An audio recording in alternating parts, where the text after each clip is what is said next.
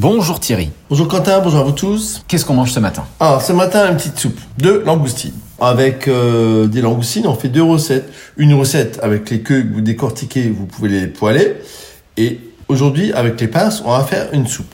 Donc, lorsque vous achetez vos langoustines, si vous n'avez pas le temps de faire tout de suite votre soupe de langoustines, les, les pinces, vous pouvez les surgeler. Pour cela, ensuite, vous les cassez à l'aide d'un pilon en bois. Vous les cassez, cassez, cassez, cassez. Dans une vieille cocotte en fonte que vous allez emprunter chez votre grand-mère.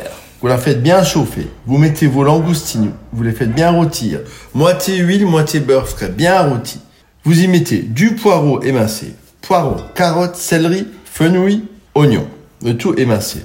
Faites bien rôtir tout ça, mettez au four, mais un four bien chaud à 240 pendant 10 minutes. Vous y mettez deux cuillères de concentré de tomate. Vous faites flamber. Attention, quand on fait flamber, euh, mettez pas le feu à la baraque, parce que les pompiers, ils ont déjà plein de boulot. Vous faites flamber avec du pastis. Vous prenez du pastis, faites flamber. Ensuite, vous mettez du vin blanc. Vous faites et de l'eau à hauteur. Vous faites cuire ça pendant 15 minutes. Ensuite, vous mixez ça. Mixez.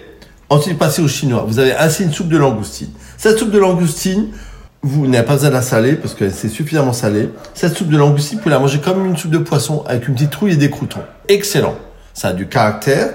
Et si ma foi, c'est un peu trop corsé pour vous, vous pouvez la crémer avec de la crème fluide, un peu de beurre et vous la, vous pouvez la faire mousseuse également. C'est plus doux. Voilà, pour les fêtes, pour un amuse-bouche, pour plein de trucs. Voilà. J'embrasse. À demain. Soyez sages. Ciao.